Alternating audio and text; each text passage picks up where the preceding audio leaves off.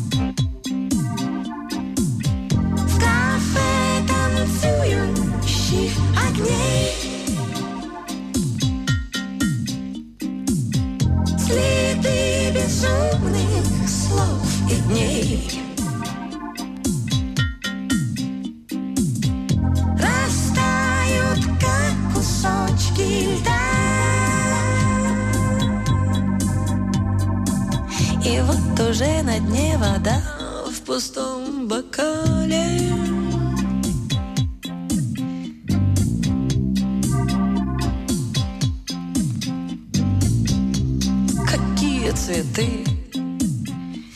Как жаль, что их даришь не ты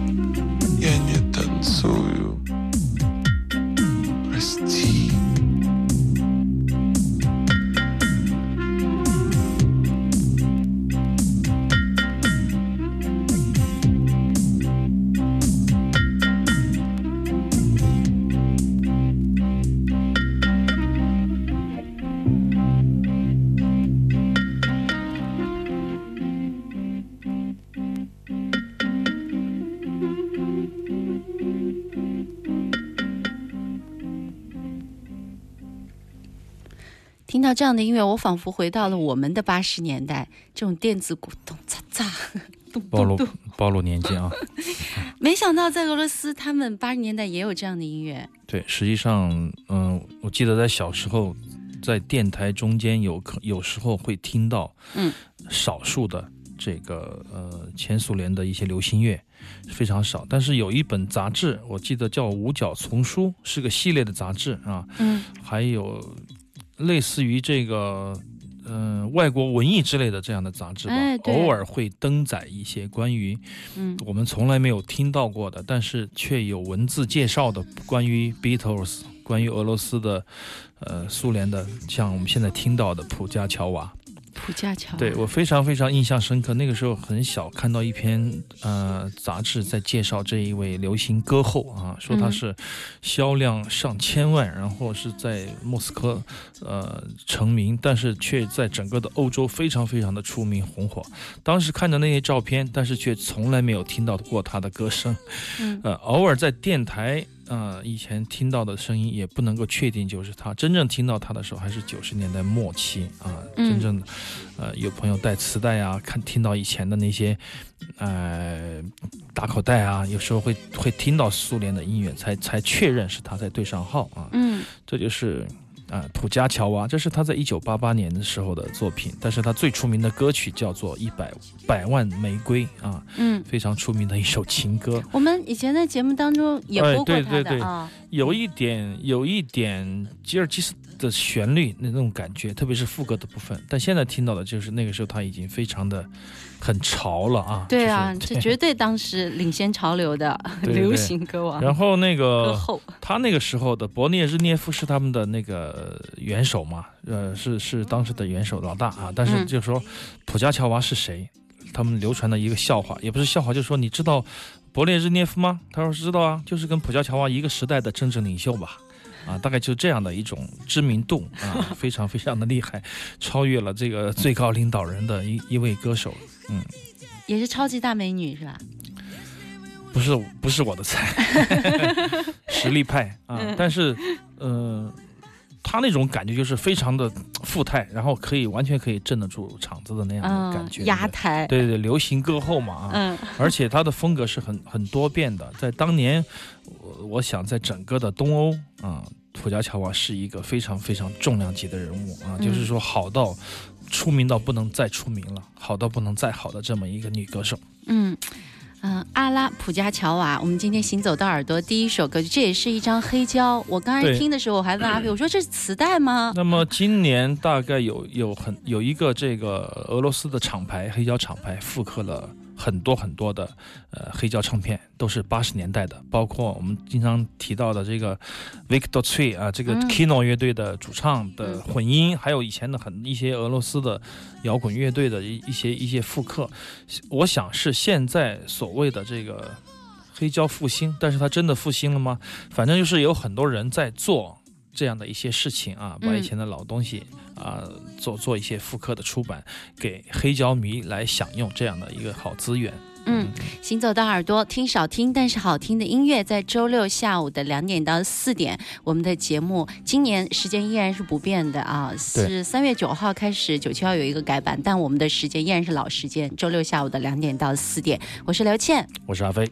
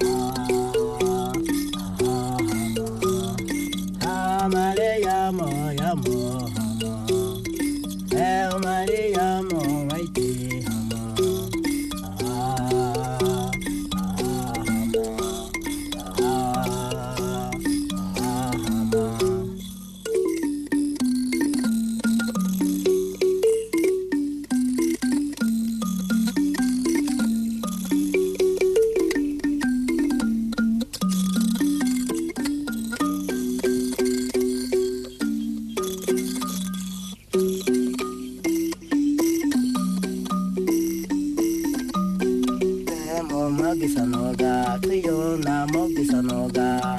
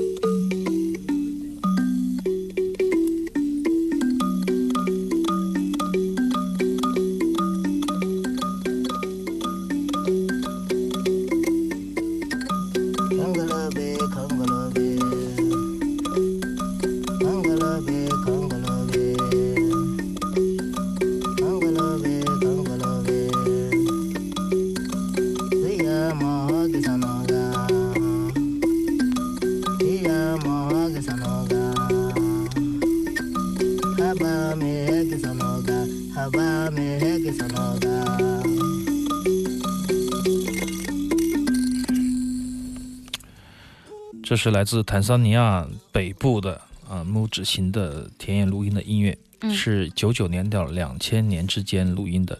之所以播这张黑胶唱片，一是因为它是刚刚出版的、呃这样的呃一张黑胶的民俗音乐的双张的黑胶唱片，嗯再再有一个就是说，我想让刘倩回忆起来，或者说怀旧一下十年前我们做的老罗的采访，或者呃有没有十年？差不多吧，有七八年前吧。有，就是罗红啊、嗯和施坦丁啊这位夫妇，嗯、是腾飞介绍我们认识的啊。罗红呢，他当年录制的这张唱片，我还当时在他的工作室还听过一耳朵啊。突然间，我看到这个出版了黑胶唱片啊，我就就急不可耐的进呃拿了几张。那么当年他说在坦桑尼亚也经历过非常非常艰苦的这个田野录音的工作啊。嗯呃，跟我们也描述过，嗯、他录音的那个部落离城里有大概有很远很远吧，十几个小时的汽车的距离。然后他去到那个地方扎扎下营以后，就一个人开始单干，跟当地的这个村民啊一起进行录音。那么这个呃双张唱片呢，一张第一张是北部的坦桑尼亚的音乐，第二张是他们的部落的仪式的音乐，就是一面一首曲子啊，就是非常、非常长的一个一个仪式的田野录音。那么呃其中的第一张呢，就是呃大量的这个。坦桑尼亚的拇指琴啊，Mabira 啊，Malimba 的音乐啊，他们叫 Malimba。那么当时罗红，我记得跟我们嗯、呃做过采访，他还说，他说那个当时环境非常的恶劣，在非洲要想生存下来，必须跟这个原土著原住民啊一起去打猎、抢食物、吃生生的动物的肉啊，不停的要经过这样的一些呃融合，才能够彼此信任，然后他才可以很随意的穿梭于这个各个部落之间来录制这样的田野录音的民俗音乐。那么，嗯、他也是高级别的这种田野录音、啊，对，而且当时我看过他的那个话筒，吓坏了啊！它嗯其实是个耳机嘛，其实是个耳机戴在是戴在耳朵上，但是它是却是个话筒，就是说它可以在识别度有那么高吗？对对对可指向性很强，然后它可以在就是在被采访者或者说被录音的人不经意的情况下，就是没有什么动作，也不会影响到他的心情。对，啊这样就会很自然的啊，对对对对，比较。自然的录。当时我一看吓坏，当时我不是初级初级入门，但是现在我还是初级，就没有进步。就是想，哎，怎么样录这些民歌呢？老是想着电影里面说的那种，把话筒伸得长长的，对着那个 对着、那再有个防风罩，对对对，它就是一个耳机啊，嗯非常的好，而且它后面又流连于泰缅边界的苗族部落啊，嗯边界的苗族部落录了很多田野的录音，嗯。啊，他们都出黑胶了，可以值得值得纪念一下。他经常出黑胶的，包括他在这个。呃，我们曾经聊的是 Inedit 没有出过，但是 Buddha 出过他几张黑、哦。呃 CD 的唱片。嗯。那么黑胶呢，我记得前年有一张哈萨克民谣的一些一些出版啊，呃，也是也是黑胶的唱片，也是他在新疆的时候录制的。现在他们依然在做田野录音的工作吗？现在他带着孩子回法国了，具体我也不太清楚现在的目前的境况。但是，嗯、法国人的那种对民俗音乐的好奇心当然是由来已久了啊。嗯从从六七零年代最早的这个殖民地开始，他们就对非洲大陆进行了很多很很细致的文化考察，嗯而且他们的那些厂牌啊。Verda、Verda，还有那个 Buddha，还有 Inedit 啊嗯，Okora、这些重要的民族厂牌都是来自于法国，其中 Ocora 就是法国的这个电台嘛，电台音乐，嗯，呃，也是非常好的田野录音。他们往往可能就那么几个人就支撑了这样的一个厂牌。我觉得做田野工作确实是非常复杂而且嗯繁琐，需要有一好的精力、体力，关键是要有好好的耐心，把啊自己彻底扔进对，去。仅仅是一种对民俗音乐的好奇心是支撑不了的。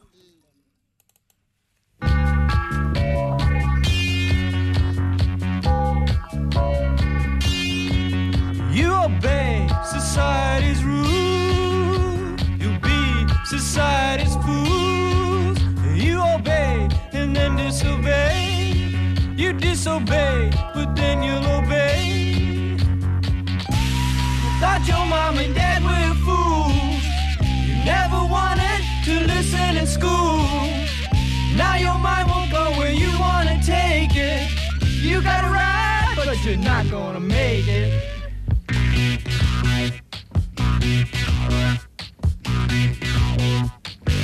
You'll never catch up.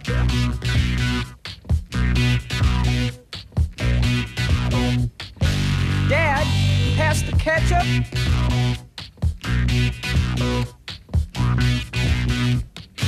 Clean that mess up. Mess up. Listen up.